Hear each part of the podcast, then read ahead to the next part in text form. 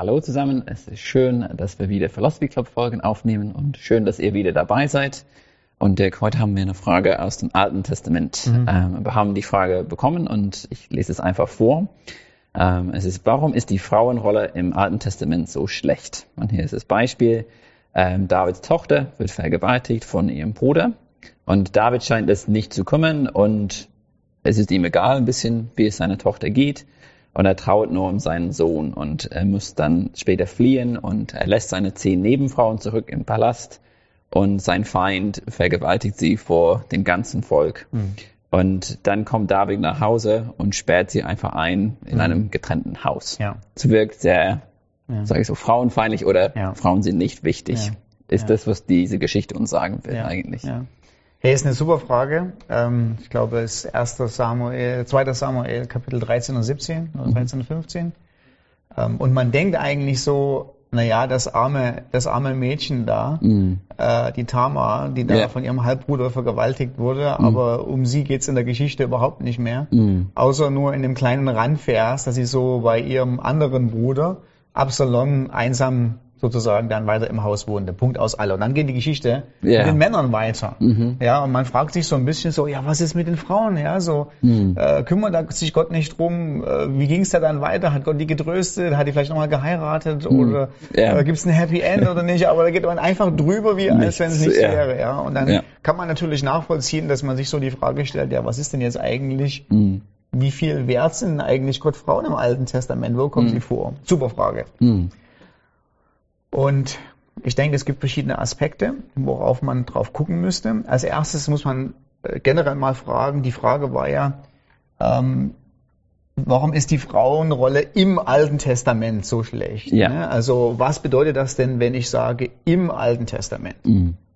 Weil das Alte Testament ist ja ein Buch, was sowohl Theologie vermittelt mhm. und sagt, so ist Gott und so will, will er, dass wir leben.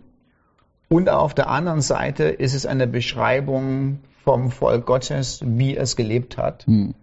Manchmal mit, manchmal ohne direkte, sofortige Bewertung, wie das war. Ja. Und das sind ja zwei unterschiedliche Sachen. Hm. Also wenn ich das frage im Alten Testament, meine ich damit dann immer, dann immer, wenn ich eine Beschreibung habe, so und so haben die gelebt, meine ich denn dann immer damit, ist das denn auch die Theologie, die vermittelt werden hm. soll, dass Gott das gut findet, was da stattfindet. Ja. Und das ist eben nicht immer so. so. Das heißt, man muss sich immer erstmal fragen, was bedeutet denn im Alten Testament? Bedeutet mhm. das, das steht da als Geschichte da? Mhm. Oder steht da ein, oder ist da tatsächlich so, Gott will das so? Ja. So, das ist die erste große Frage. Und ich denke natürlich, oder ich weiß, wenn man die Geschichte liest, ist natürlich keine vorteilhafte Geschichte. Ja. Und von, von wie Gott sonst handelt und welche Einstellung er zu Ebenbildern Gottes hat, Mann oder Frau, wissen wir, dass sowohl die Verwaltigung der Halbschwester durch Amnon ähm, als auch äh, der Harem, also der Harem selber, das David den hat, ist Mist. Yeah. Ja, also äh, äh, ohne dass es da beschrieben wird, ne? Yeah. Ähm, sondern es steht an anderer Stelle ähm, in, im, im Pentateuch, äh, dass Gott das nicht will, dass die äh, Könige sich die genau. Frauen ja. anhäufen. Mhm. Mm, zweitens, dass Absalom ähm, da die Regierung übernimmt und Tatsachen schaffen will, indem er einfach den Harem an sich reißt und sagt, so guck mal, jetzt bin ich der König, weil ja. ich habe den Harem geerbt, ist auch totaler Mist. Ja? ja. So, das heißt, nur weil es im Alten Testament drinsteht, heißt noch lange nicht, dass das Alte Testament sagt, ja, super, wunderbar, was da geschieht. So, ja, Nummer genau. eins. So, ja. so, erstens. Zweitens, was so ein bisschen ähnlich ist, ist die Frage, und das ist eine super Frage, die muss man sich immer stellen, mhm. ähm, im Alten und im Neuen Testament, ist, wenn ich eine Geschichte habe, ja. dann muss ich mich fragen, ist die Geschichte deskriptiver Natur oder mhm. präskriptiver Natur? Also ja. präskriptiv heißt, die Geschichte ist da, damit ich eine Vorbildrolle daraus lerne. Mhm. Also wenn Abraham zum Beispiel ab ähm, 1. Mose Kapitel 12, nachdem er die Verheißung von Gott gekriegt hat, wenn er überall hinläuft, wo immer er ist, er entweder Gott anbetet oder einen Altar baut, mhm. dann hat das eine zumindest präskriptive Funktion. Mhm. Also es zeigt mir Abraham als Vorbild, hm. er ist ein Gottesanbeter geworden, etc. etc. Aber manche. Geschichten sind einfach nur deskriptiver Natur. Also die ja. stehen einfach nur so da, ähm, ohne dass da äh, gesagt wird, dass so sollt ihr auch leben. Das ist einfach Ja. nur mal so die Geschichte. Ja. Ähm, und ähm, das übersieht man manchmal. Ja, Ähm, das stimmt. Im Alten und im Neuen Testament. Ja, genau. Und also nun zum Beispiel ein Beispiel in 1. Mose Kapitel 13 gibt es Abraham und da steht äh, über Abraham drin, dass Abraham sehr reich war. Hm. Und jetzt kann man Folgendes machen. Man kann sagen, oh, hier steht Abraham war sehr reich. Na super, steht in der Bibel drin.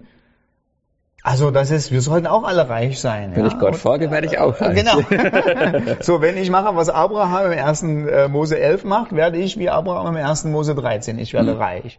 Ähm, aber über den Reichtum von Abraham steht nichts drin. Der wird null bewertet. Also Ja. weder ob der positiv ist oder negativ ist, da kann ich Gott draußen mal bestürmen und kann sagen, ja, was ist denn jetzt? War das super? War das schlecht? Hat er den Reichtum legitim erworben oder illegitim? Hat er den aus, äh, aus Uhr mitgebracht oder erst später gekriegt? Das will die, der Text einfach nicht sagen, sondern Ja. das ist einfach nur eine deskriptive Natur, weil die Geschichte ist notwendig, um später zu zeigen, warum es zum Gerangel kam ähm, zwischen Lot und Abraham. Ja. Weil die hatten, eben- waren beide reich, beide hatten viele Herden, beide haben nicht auf eine Sache zusammengepasst. Ähm, und jetzt muss man sich entscheiden, ja, wo gehst du hin? Weil das Land, so wie es war, was vor einem war, hat nicht gereicht für Ja. beide. Und so diese Vorbemerkung, Abraham war unwahrscheinlich reich an Gold, an Silber und an Erden, ähm, ist einfach nur deskriptiv, steht einfach nur da. Ja. Ähm, und mit der Einstellung müsste man dann auch an die Tama-Geschichte rangehen Hm. ähm, und an die Geschichte mit dem Harem. Hm. Ähm, ist es, hat das eine Vorbildfunktion? Mit Sicherheit nicht. Nee. Ähm, sondern es ist deskriptiver Natur, sondern es ist erstmal erstmal nur eine Beschreibung. So ist die Geschichte, so ging die Geschichte ab und jetzt muss ich mich noch fragen, warum ist denn die Geschichte überhaupt im großen Kontext drin? Ja. Und warum sind manche Sachen nicht drin? Ja. Ähm, und das wäre wahrscheinlich dann mein dritter, mein dritter Punkt. Und das ist, das ist interessant, weil im Alten Testament haben wir ganz viele Geschichten, die relativ lang sind und die aufeinander folgen. Ja. Und wir lesen ja die Geschichte immer nur so meistens Kapitel für Kapitel. Ja. Also wenn überhaupt, schön wär's, ja. Ja. wenn wir täglich lesen würden. Ja. Aber wer sich mal so ein Buch vornimmt, liest täglich ein Kapitel Hm. und dann, nachdem wir es gelesen haben, sagen wir so, haben wir ja gelernt, stille Zeit, man nimmt sich ein bisschen zurück und fragt sich so ein bisschen die Geschichte, was, ich? bedeutet die denn jetzt so Genau, für mich? Was, was, was macht die mit mir oder was will Gott zu mir sprechen? Hm. Oder ist es eben so, dass oftmals eine einzelne Geschichte nicht notwendiger eine Moral hat für dich, für den Alltag? Hm. Ähm, also aus der Tamar-Geschichte im zweiten Samuel 13, da gehe ich nicht weg und sage, "Hm, die Geschichte ist bestimmt drin, weil, weil Gott sagt, vergewaltige nicht deine Halbschwester oder so. Ja. Äh, das ist einfach blöd. Dafür ist die Geschichte nicht da. Hm. Ähm, die Geschichte ist auch nicht dazu da, um mir zu kommunizieren. Also wenn du eine Halbschwester vergewaltigst, wird wirst du von deinem Bruder umgebracht.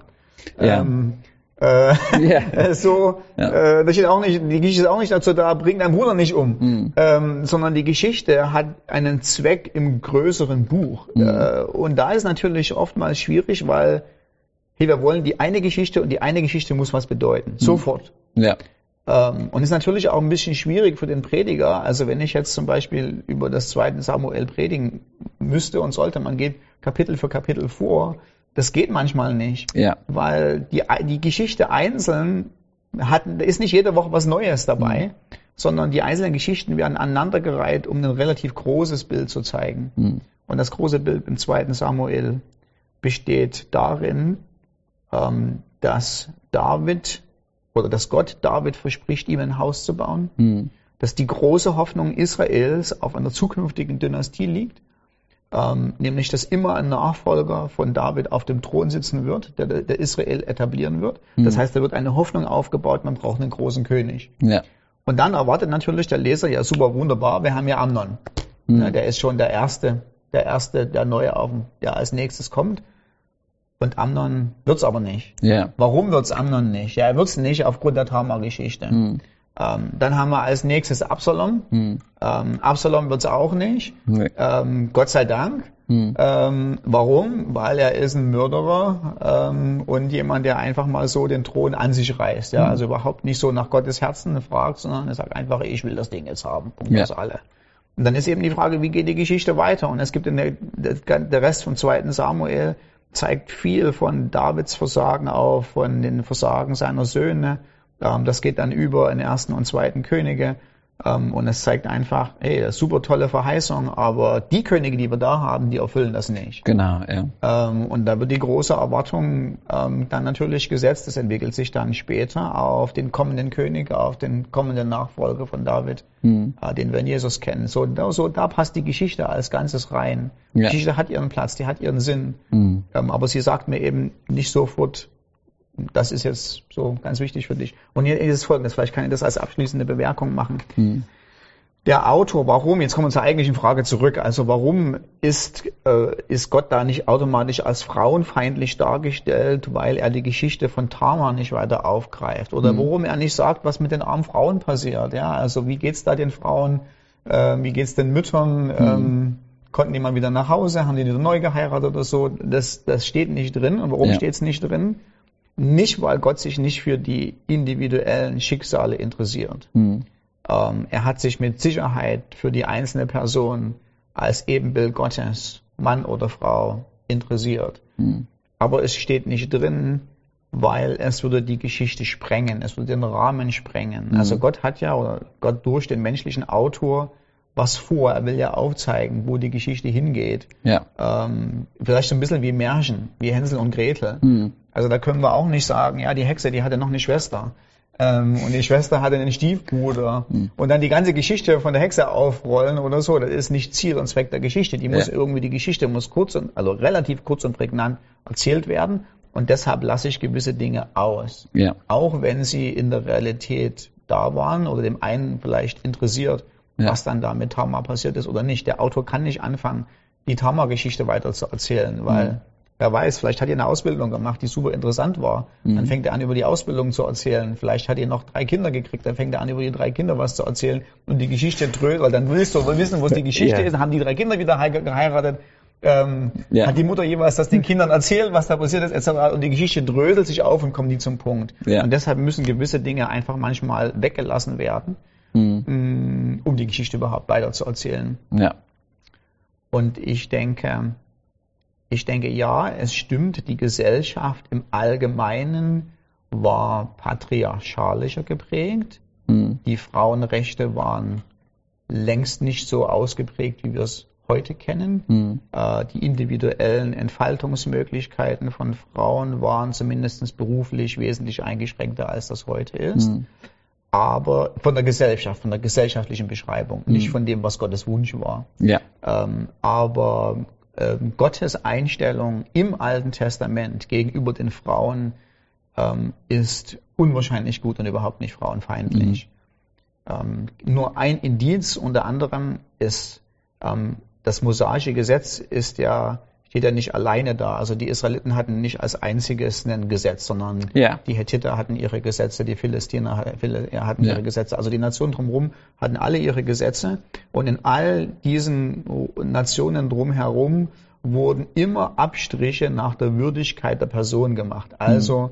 nehmen wir mal an, ähm, du hast was geklaut. Mhm. Ähm, wie, wie sehr du bestraft wird, ist von der Würde deiner Persönlichkeit abhängig. Mhm. Bist du ein Mann, hast schon mal Besseres, nicht ganz so sehr bestraft wie eine Frau. Mhm. Ähm, bist du ein Sklave, wirst du natürlich ganz schlimmer bestraft, als wenn du ein nobler Herr bist. Ja. So, das heißt, die Frage wird immer danach gestellt, wie ist dein Rang innerhalb der Gesellschaft? Ja. Und da waren die Frauen sofort benachteiligt. Ja.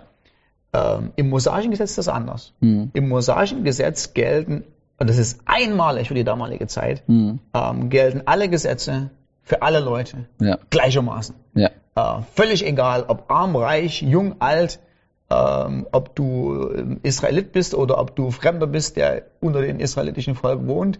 Ähm, und das ist phänomenal, das ist mhm. einzigartig, weil eben dann Gott nicht nach, danach guckt, wo bist du in der gesellschaftlichen Leiter, sondern er sieht dich als Ebenbild Gottes. Ja, das, das, ist, das, auch ein sehr wichtiger Punkt, ja, finde ich. Ja. Das ist das, was dich definiert. Ähm, und die Tatsache eben, dass wir die Frau beschrieben haben, gleich am Anfang der Bibel, geht gleich los, dass sie im Ebenbild Gottes gemacht wird, gleich mhm. in, in, Wert und, und Würde mit der Frau, mit dem Mann, Frau mit dem Mann, mhm. ähm, äh, ist alles andere als, als frauenfeindlich. Ja, ja genau. Mhm. Ich denke, es ist ein besonders wichtiger Punkt, den du gebracht hast, so mit diesen Präskriptiven, Deskriptiv. Es ist manchmal wirklich die Frage zu stellen, was will der Autor eigentlich sagen? Ja, Nicht, was, genau. was will ich irgendwie rausbekommen, wie du Ja. sagst, was ist mein Moral für heute, sondern was will er eigentlich kommunizieren? Und was mir un, also sehr geholfen hat im Studium, war wirklich so dieses, diesen Überblick von den Bibelbüchern zu Oh ja. bekommen. Was, Oh was ja. ist der, der, das ja. Hauptziel dieses Bü Buches? Ja. Was, was will der Autor damit sagen? Was ist die Richtung? Weil dann kannst du diese Geschichten besser einordnen. Ähm, und ich denke, das ist etwas, was ich Leute wirklich raten würde, ist solche Überblicke Ja. anzuschauen. Und dann, wie du sagst, wie ich sage, wenn du solche Geschichten liest, dann ist es ein bisschen leichter zu verstehen, okay, das passt zu dem, was insgesamt gesagt werden soll. Genau. Genau. Ähm. Genau. Genau. Also, also das ist, der Kommentar ist Gold wert, Marc. Und deshalb gibt's auch gute, zum Beispiel ähm, Studienbibeln, weil die Hm. Ja. haben meistens eine Einleitung zu einem Ja. Buch. Was soll das Buch eigentlich? Wo will das ganze Buch hin? Ja. Ähm, sonst Genau. fangen wir an, die einzelnen Geschichten zu erzählen und versuchen was aus der einzelnen Geschichte rauszuholen, wozu die Geschichte ja gar nicht da ist. Ja, genau. Super. Sehr gut. Vielen Dank, Dirk. Okay, gut. Schön, dass ihr dabei wart. Dann bis zum nächsten Mal.